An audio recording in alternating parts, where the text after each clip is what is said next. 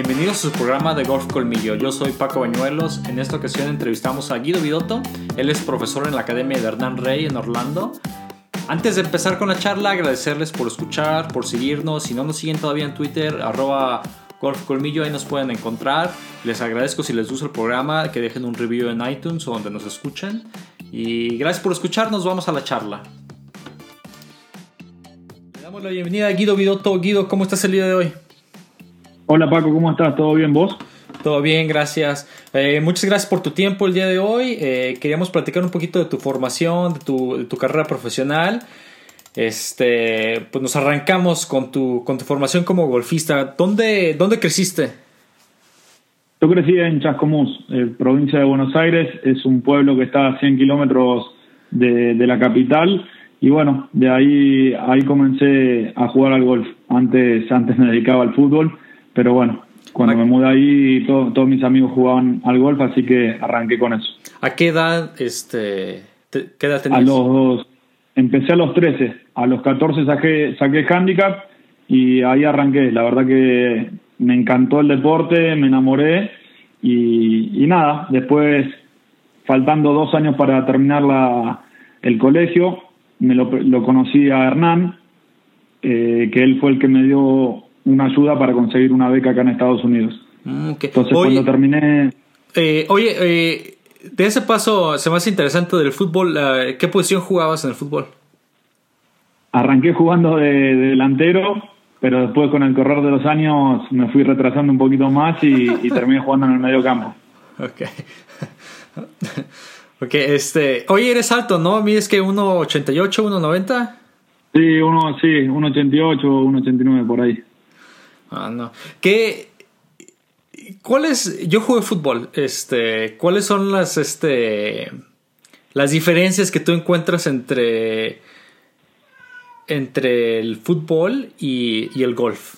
Ya sé, ya es un deporte de equipo, pero bueno, o sea, de un de repente en el fútbol tú puedes apretar los dientes y meter barridas, es un poquito diferente. El golf eso es contraproducente, ¿no? Totalmente, y más que nada que, en el fútbol vos tenés un equipo en donde te podés apoyar y en el golf en los momentos malos estás totalmente solo y tenés que encontrar la, forma de, poder salir adelante por tu cuenta.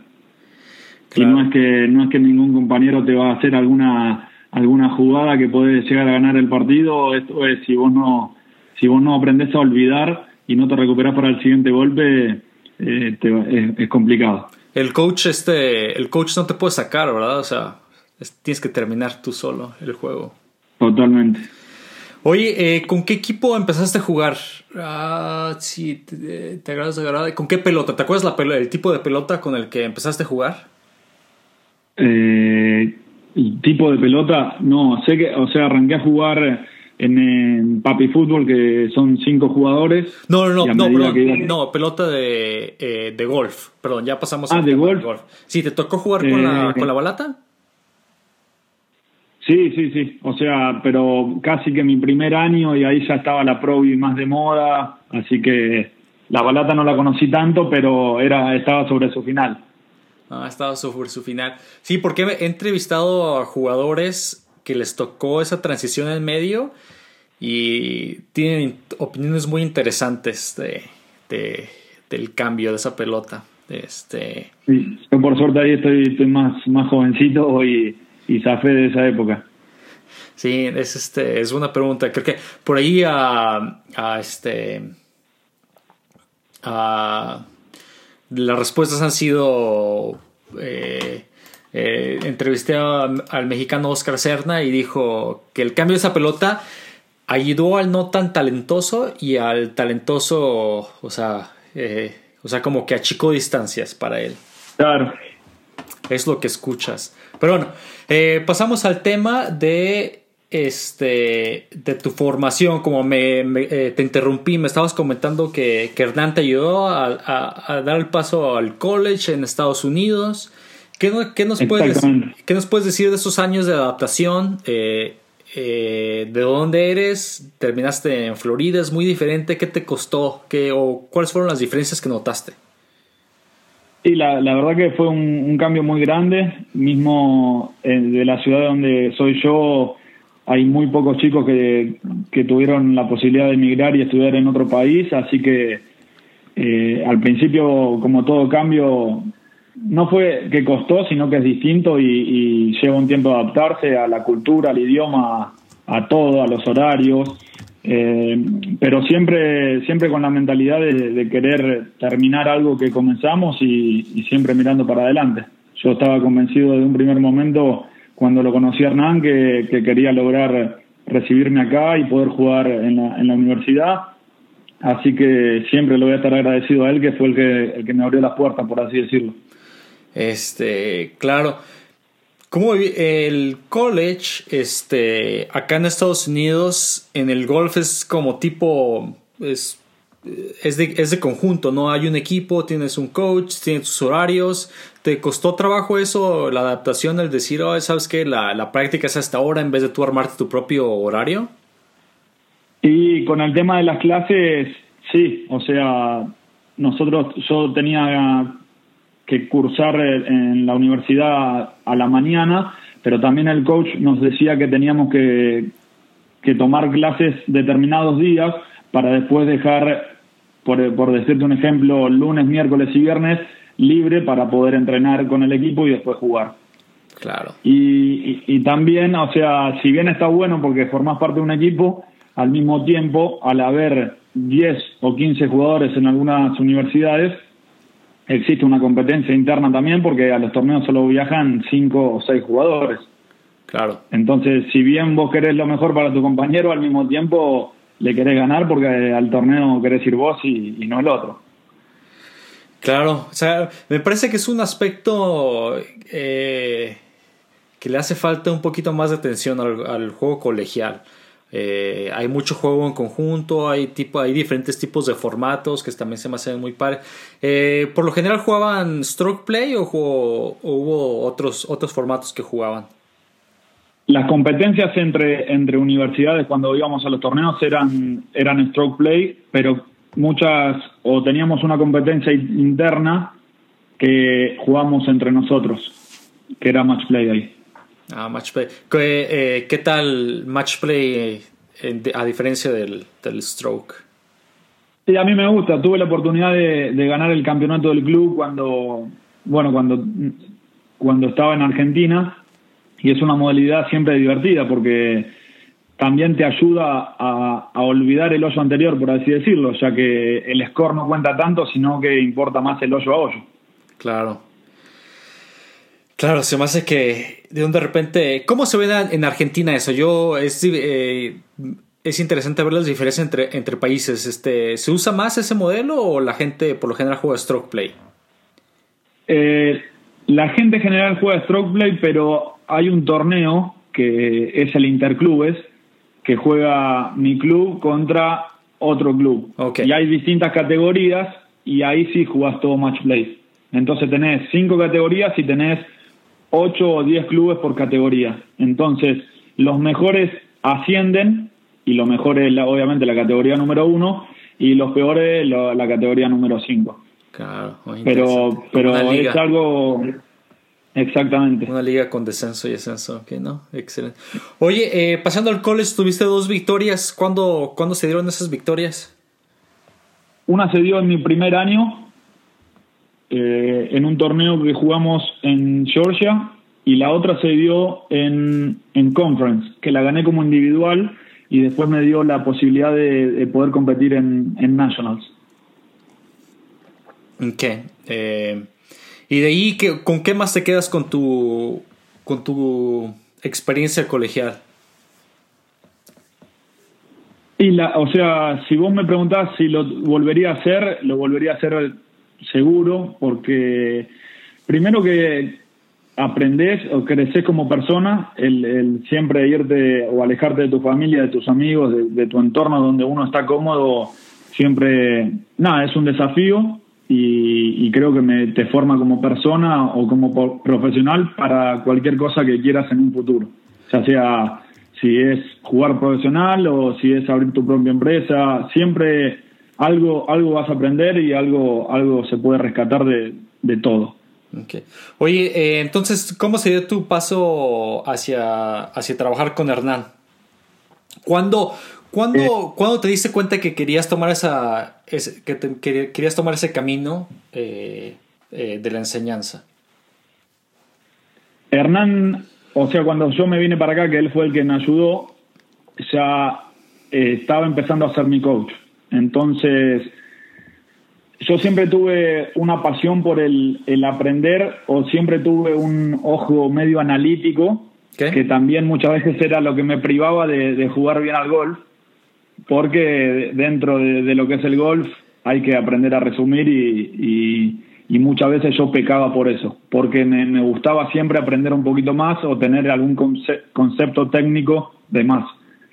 Entonces yo creo que Hernán vio eso en mí y cuando me estaba por recibir, yo no tenía la, seguridad o la confianza para dedicarme a jugar como profesional, pero sí tenía una confianza plena en, lo que me gustaba quizás enseñar, porque mismo a mis compañeros de, de, universidad, cuando me pedían un consejo o, me, o jugaba con algún, algún compañero en Argentina, siempre me gustaba darle o ayudarlo a, a mejorar su golf. Y ahí surgió la posibilidad de que Hernán justo estaba abriendo su propia academia y iba a necesitar a alguien con quien empezarla. Y, y nada, surgió la posibilidad de hacer un año de, OPT con él. Eh, sí, pero oye, este, se me hace interesante eso que tocaste el tema, porque por ejemplo en el fútbol, eh, no por ser buen jugador eres buen entrenador. Y, a lo mejor eres buen, eh, a lo mejor eres buen entrenador para unas fuerzas básicas para, para chavos o a lo mejor eres buen entrenador para un primer equipo de primera división. Igual en el golf, este, por ejemplo, es lo mismo, no es diferente internalizar, o sea, internalizar algo, pero también poder externalizar la explicación de por qué se hace, porque si le preguntas a un tipo como Bobo Watson lo que hace, me imagino que, que no te sabe ni por dónde empezar. Totalmente de acuerdo. O sea, yo creo que eh, casi una de las facetas más importantes de un coach es aprender, o sea, tener todos los conocimientos posibles, pero al mismo tiempo entender con qué tipo de jugador está trabajando para poder simplificar y que el, jugador entienda el mensaje. Porque no todos, no todos aprendemos de la misma manera. Hay algunos que aprenden por sensación, hay algunos que aprenden visualmente, hay algunos que aprenden verbalmente, entonces ahí es donde está bueno, eh, eso es coaching más que nada, el, aprender y, el trabajar con cada uno que son todos distintos. Claro, oye, entonces tus modelos, los que has aprendido, ya, ya sabemos que has trabajado con Hernán, pero también tenemos aquí en tu, este, en tu currículum trabajo con, con Kelvin Millihara y con Gio Valiante. De esos tres, eh, un poquito, un poquito explicar de ellos. Kelvin trabaja más en el aspecto anatómico, ¿no? Se especializa en. Total. Y, y Gio Valiante es, psicólogo en el aspecto mental. Eh, eh, este, tiene libros este, muy buenos sobre el tema. De ellos tres, ¿qué es algo, qué es algo que va contra el sentido común que les has aprendido? Algo que, que, que dijiste eso, eso nunca. O sea, algo, algo que en realidad este, a lo mejor la gente del golf piensa lo contrario totalmente. Eh, lo que estaba bueno que cada uno tiene su punto de vista. Entonces, en el golf no es que haya una verdad y que eh, si yo digo algo es lo correcto, es todo lo contrario. Como te dije, todos los jugadores son distintos y les llega el mensaje de distinta forma. Y a uno le puede llegar a gustar de la forma que yo le digo las cosas y a otro quizá no. Pero ahí, ahí es donde me gusta Quizá Miyahira es uno de los, de los coaches que más conocimiento tiene sobre el swing, pero quizá le falta el saber, eh, como por ejemplo decirte, tener una mejor llegada hacia el jugador. Claro, es tan técnico. La entrega, la entrega, el mensaje. Que le dice el mismo conocimiento a alguien que no tiene ni idea sobre el swing a alguien que tiene mucho conocimiento sobre el swing. ¿Eso, eso se lo aprendiste, Hernán? Ese, el mensaje. Sí, de Hernán aprendí, de Hernán aprendí a que hay que saber simplificar las cosas. O sea, al jugador le tiene que llegar el mensaje de una forma simple y eficiente porque no lo puedes confundir. Hay, hay jugadores que le gusta saber el porqué de las cosas y hay jugadores que no. Y, y, hay que por eso Hernán siempre dice que que el golf es un arte o el coaching es un arte porque cada jugador es distinto. Claro. Oye, de ahí, por ejemplo, ¿qué tanto utilizan el trackman?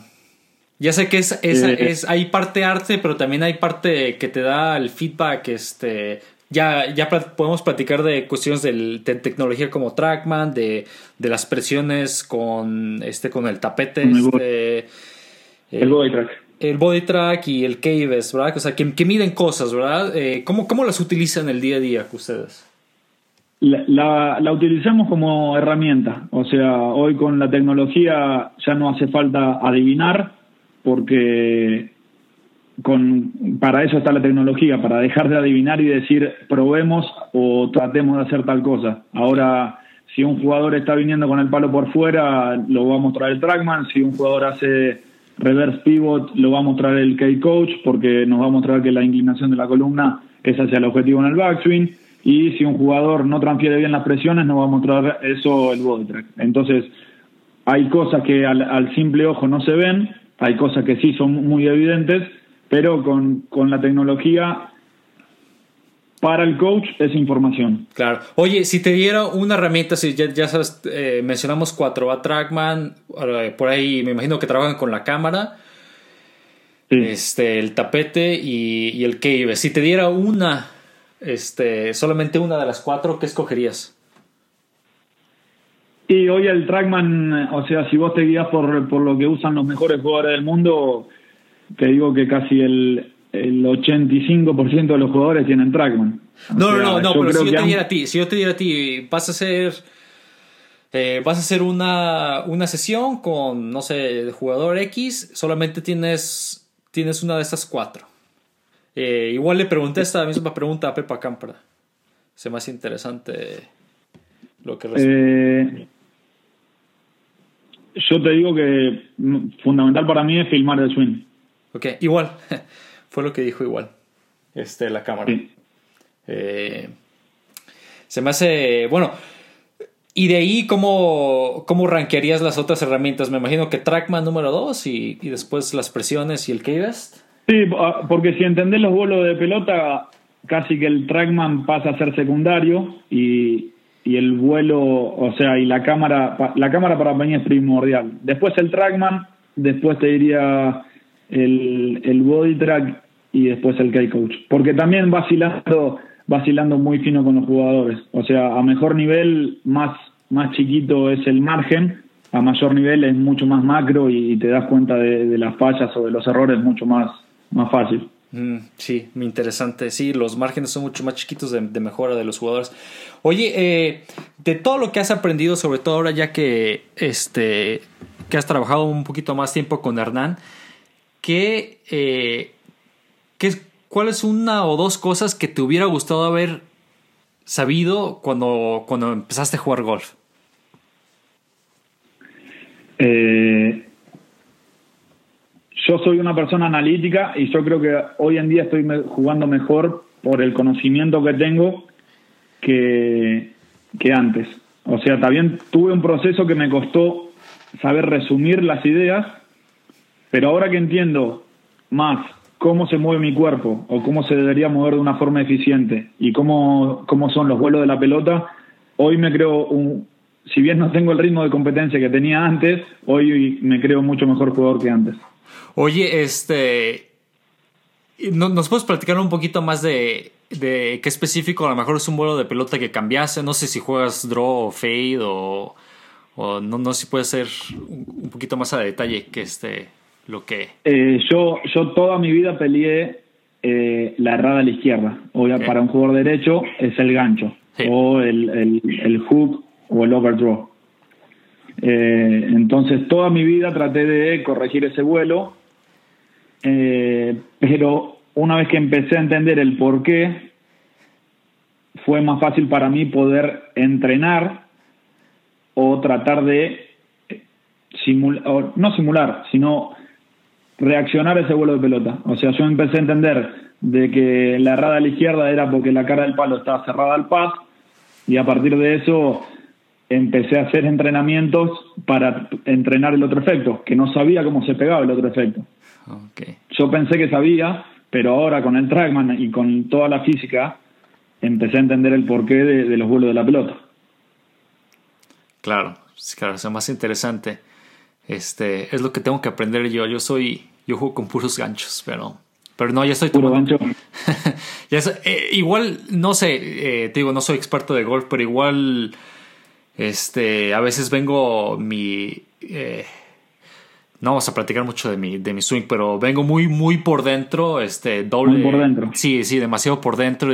Tengo mi físico similar al tuyo, entonces por ahí, este, pierdo, por ahí, eh, este, por ahí se generan varias cosas, pero no, bueno, este, esto es, eh, siga, Después, después, me, después me tendrás que pasar algún video.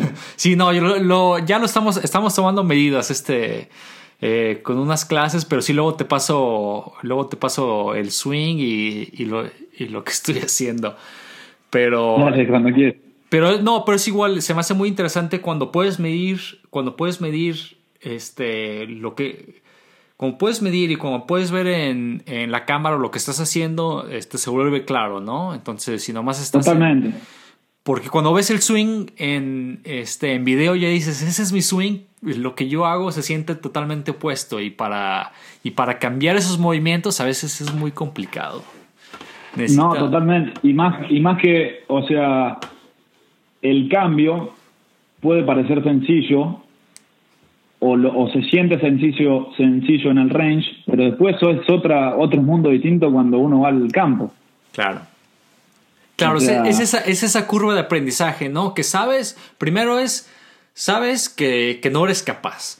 Luego, este, o sea, bueno, el primero es de que no sabes que no eres capaz y luego pasa a conocer de que sabes que no eres capaz, entonces ya, ya luego empieza a agarrar confianza y cuando los cambios se internalizan ya ni, ni lo tienes que pensar, ¿verdad? Pero es un cambio que toma meses, ¿no? Por eso a veces toma... Totalmente, o sea, a Ricky Fowler parece, parece sencillo, pero mismo a Ricky Fowler cambiar, cambiar su swing cuando empezó a tomar clases con Butch Harmon le llevó casi, casi nueve meses, un año para, para volver a sentirse cómodo con su swing y, darse la chance de ganar.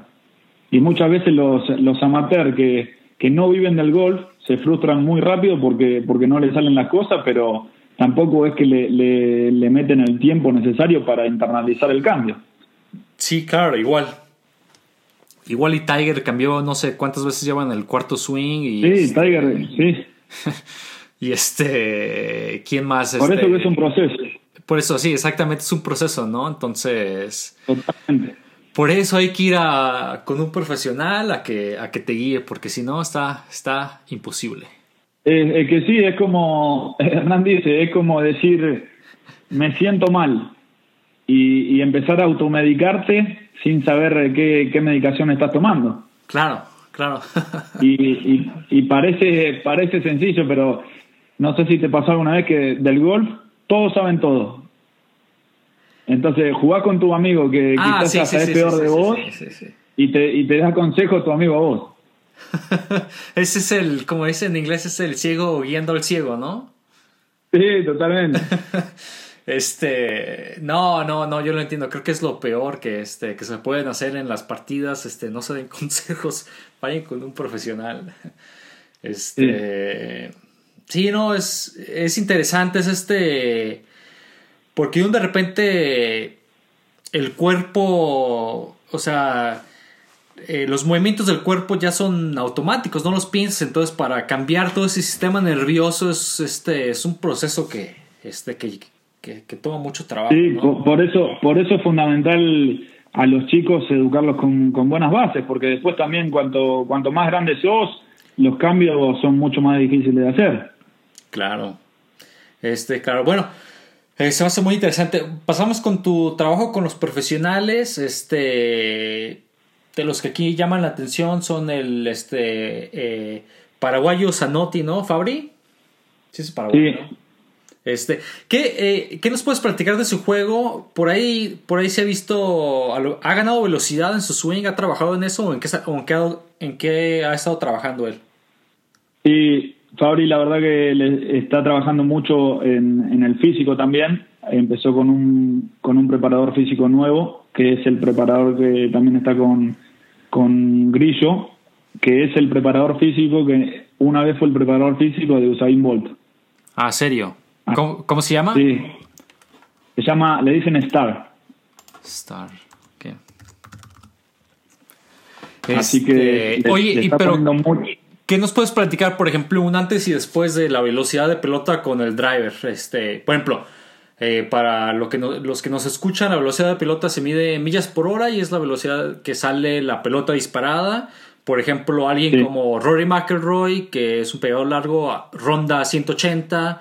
Eh, un pegador corto como un Matt Kuchar anda que 160 y alguien como. Cameron Champ 190. De, ¿cuál- ¿Cuáles fueron eh, este, las ganancias que tuvo ahí, eh, los incrementos? Se de mide, o sea, si bien la velocidad de, de pelota afecta, la, velo- la, ve- la velocidad de pelota es por cada milla que, que vos ganás es una yarda, pero la velocidad del palo por cada milla que vos ganás son tres yardas. Obviamente que con Hay eficiencias, ¿no? O sea, a lo mejor tienes un zoom. totalmente, si vos no le pegás en el centro al palo, podés tener 140 millas por velocidad que no le vas a pegar tan largo que si le pegás en el centro del palo, o en el punto dulce, como se lo conoce. Ajá.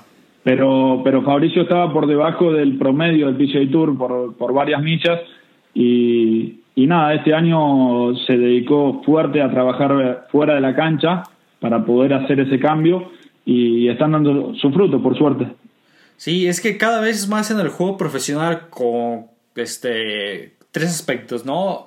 El driver, eh, con un, este, los drivers, la pelota y el trackman que este, optimiza todo. Prácticamente hoy en día las distancias es como un prerequisito, ¿no? Y hoy en día eh, se está convirtiendo en algo sumamente importante. O sea, eh, es, es estadística pura que cuanto más cerca estás del hoyo es más fácil dejarla cerca o hacer menos golpes. Claro, O sea, no lo estoy diciendo, no lo estoy diciendo yo, lo está diciendo la estadística eso.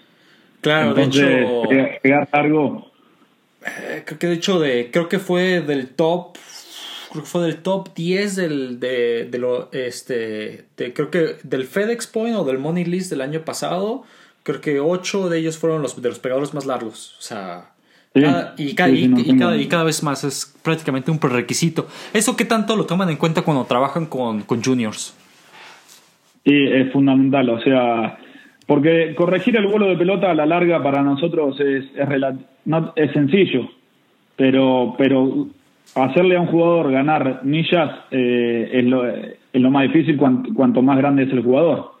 Entonces nosotros tenemos eh, lo que llamamos rotaciones de atleta, porque hoy en día ya el golfista, el golfista no juega solo al golf, sino que es un, es un atleta completo. Claro. O sea, vos le das a, a cualquier pelota de cualquier cosa y, y saben qué hacer, ¿me entendés? No serán los mejores, pero se defienden. claro claro Entonces nosotros hace- hacemos mucho hincapié en, en construir atletas que peguen largo, que tengan mucha velocidad de palo y que sean explosivos. Después, como te digo, el vuelo de la pelota eh, se corrige, pero la, la velocidad si no la, la aprenden a, Eh, a explotar ahora, por así decirlo, después es muy difícil. claro claro qué tanto utilizan las varillas esas la super speed o Sí, las usamos, son parte de, de nuestras rotaciones. Utilizamos eso, tenemos también swing balance, pero, pero después hay, hay ejercicios de, de cambio de presiones y de todo eso que los ayuda a, a crear o desarrollar velocidad. Sí, las presiones es este es fundamental, ¿no? Manejar la rotación Totalmente. viene, este, bueno, esto, esto es una ciencia, de repente es muy difícil explicarlo este vía Es que audio. sí, hoy co- como te digo, hoy ya, hoy ya no se adivina más y por suerte los mejores jugadores del mundo están medidos de cómo mueven las presiones y, y se sabe a dónde se quiere llevar a cada jugador. No es que yo te digo esto porque me parece que es así. Los mejores Claro, lo claro. hacen así y, y por algo por algo están donde están. Claro, este, oye, ¿qué nos puedes platicar de eh, de Emiliano Grillo? ¿Cuáles son sus fuertes que a lo mejor pasan desapercibidas? Un fuerte que- Emi es un jugador, eh, es muy consistente, muy consistente de- desde la pegada. Eh, tuve, tuve la chance de, de jugar con él y, y nada, es aburrido porque, porque no erra. O sea, es lo suficientemente largo, ¿no? No es de los pegadores más largos, pero es lo No es de los más largos, pero no, no es de los más cortos tampoco. O sea, O sea- de velocidad de palo está arriba del promedio del PGA Tour sin ninguna duda. Oye, ¿qué anécdota nos puedes jugar de, alguna eh, alguna jugada con él que este que, que... Y yo saco chapa con él porque una vez jugamos un partido, un forbol, eh, él y Hernán contra Jorgito Fernández Valdés y yo. Y en el, en el, último hoyo veníamos uno abajo y yo pegué, no te digo el golpe de mi vida, pero muy cerca de serlo. La dejé a tres metros para Verdi y, y la metí, así que no me ganó. Ese día no me ganó. Pero entonces, por lo general, por lo general, ya, ya sabemos que está en ritmo de competencia, pero ¿qué tanta diferencia hay? Si tú quieres jugar mano a mano a él o si Hernán quiere jugar, ¿cuántos golpes le, este, le da Hernán? No, ese es el problema, que no me quiere dar golpes. Ah, no y la segunda vez que No, y la segunda vez que fuimos a jugar, hizo, hizo siete menos y me pegó un paseo. el primer día me defendí, ya el segundo día no si alguien es Scratch, o sea, por ejemplo, si, este, si alguien dice, si alguien es, en realidad es Scratch o más uno, más dos, si juega con, este, con, con Emiliano, ¿cuántas, o sea, cuántos golpes le tienen que dar en realidad? Y, o sea, ese tipo de jugador, porque mismo en las canchas donde jugamos no son, él está acostumbrado a jugar canchas súper competitivas, entonces cuando va a una cancha ¿Cómo? ¿Siete golpes? ¿Diez? ¿Nueve? Eh, yo creo que no te los da por, el solo hecho de decir eh, si vos sos scratch no me puedes no me puedes pedir handicap pero pero tres de ida y tres de vuelta te tiene que dar tranquilamente ok ok es lo que es lo que creo que sí no las diferencias son enormes este mismo en el en hay un mundo de profesionales, es muy competitivo. Ya sabes que tienes el PGA Tour, pero tienes un mundo de profesionales este, en, el, web, en el web.com, en, el, en Canadá, en Latinoamérica, en mini tours. No, y mismo en los mini tours de acá, es, o sea, es increíble los scores que hacen y, vos decís, ¿y por qué no están? Y, y la, la barrera es tan, tan chica del que está y del que no que, que pasa a ser eh, si es tu semana o no. Claro, no, entonces, este, no, increíble. Oye, ¿qué me puedes platicar con Alejandro Tosti? Lo entrevisté el año pasado, pero no he sabido de él. Eh, Ale está jugando, o sea, está entrenando acá en Estados Unidos, está jugando mini tours y se está preparando para, para, para jugar algunos Monday Qualify del Web.com y, de, y del Tour Latinoamericano. Uf, ok súper difícil. No sé si escuchaste una entrevista con Bruce Kepka, con Ferdy, este, que es Ferdy o Ferdy. Sí. Este, estaba, eh, le preguntó por qué se fue a Europa. ¿Sí lo viste? Sí, sí, la vi. Le preguntó por qué se fue a Europa en vez de jugar acá y dijo que prácticamente se, o sea, prácticamente no quiso lidiar con esos Monday Wildfires porque no tenía ese perfil tan importante en donde te dan invites, ¿no? Te dan invitaciones. Este, Total, sí, sí. Eh, es que es difícil, o sea, vos pensás que son, es como te digo, tiene que ser tu día o, tu semana, porque para entrar, para jugar el Monday y entrar, tenés que hacer casi que 63, 62, algo de eso. Claro, claro, no, no, no, súper complicado. Entonces... Y Kepka, Grillo, Peter Hewley, otro jugador, todos arrancaron en el European Tour jugando la, jugando la escuela y, el European es una te prepara mucho, o sea, es, muy competitivo también. Sí, claro, y sobre todo el aprender a ser profesional, ¿no? También estaba platicando con él sobre este, los costos son, este, los costos son altos, el viajar es alto porque antes estás viajando de última hora a lugares este, por todos Estados Unidos, hoteles. Es, es complicado este, dar ese paso y consolidarse.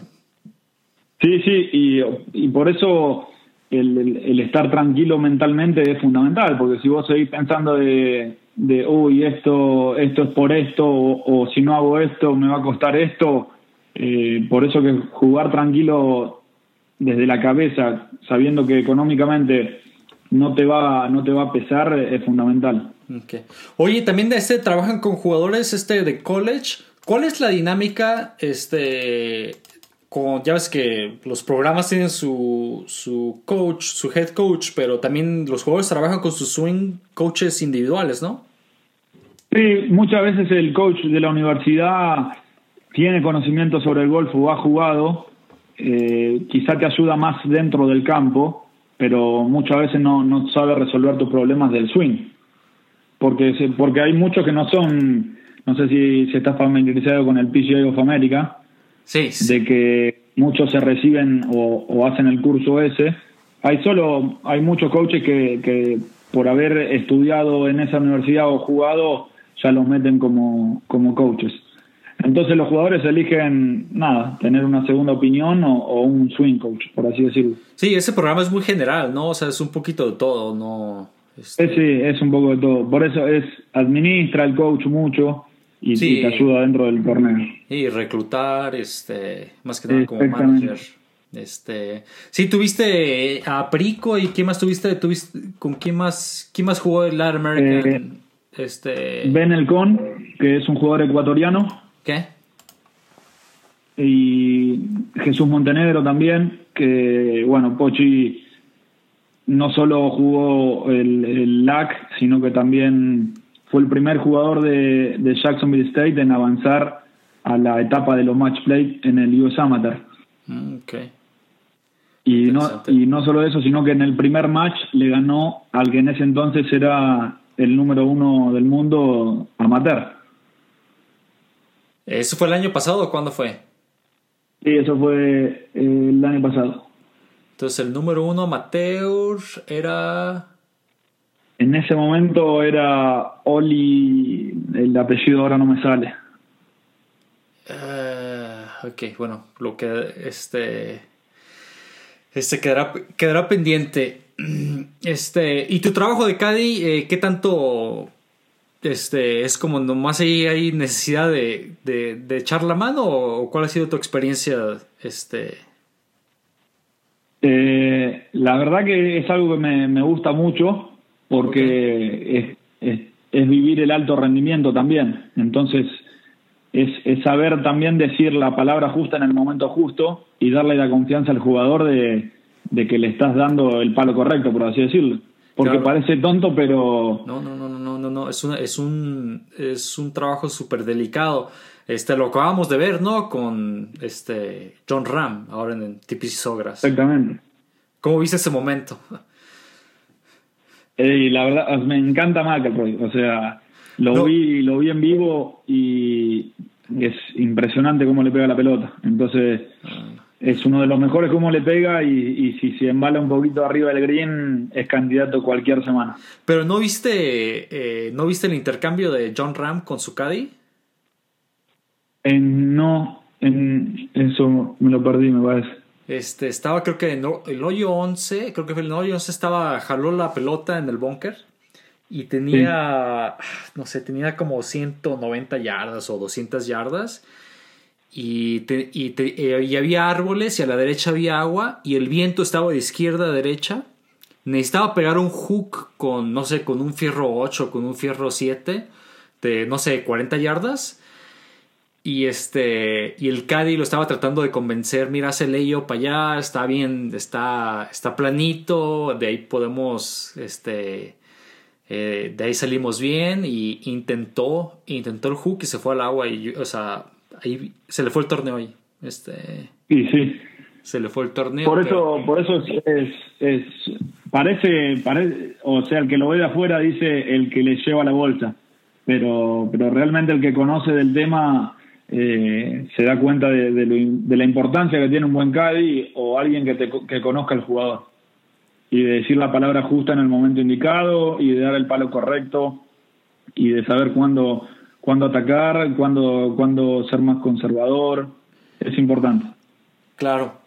Este, claro, oye, para finalizar, ¿qué, este, ¿cuáles son tus campos favoritos en Argentina donde creciste o donde has jugado? Eh, me gusta mucho, bueno, yo crecí ahí, como te dije, en Chascomús, que es una cancha chica, pero Olivos es muy linda, una de las mejores te diría. Pilar Golf también es muy linda. Eh, Abril, Abril Golf es un country y después ¿Cuál más te puedo llegar a decir? ¿Jugaste el jockey? Jugué, jugué una vez. No, ahí fue, se jugó el último abierto ahí. Eh, está linda esa cancha también. ¿Qué? Pero, pero si me tengo que quedar con una, me quedo con Olivos. ¿Con Olivos? ¿Y acá, ¿Y acá en Estados Unidos lo que has jugado? Y acá yo jugué la Blue Monster. Eh, que es el Doral, ¿no? Ah, es... En Doral, sí. Eh, donde, donde se jugaba el WGC. Ajá. Que, que bueno, como mi universidad estaba ahí en Miami, nos dejaban entrenar ahí y jugar ahí. Y la Ah, verdad es que te pone, te pone a prueba. Sí, creo que este. No, es mucha agua. Igual. Igual no sé si has jugado tipis y sogras. Este también es. Jugué, jugué Sogras, pero no la Stadium. Jugué la otra que es donde ganó Grillo, cuando, cuando ganó el último torneo del Web.com. Ah, ok. Que también está, está muy bueno. ok. ¿Has jugado este, los campos de. ¿Cómo se llaman? Streamsong. ¿Cuál es? Streamsong. ¿Dónde? Streamsong está. Vamos a ver dónde están.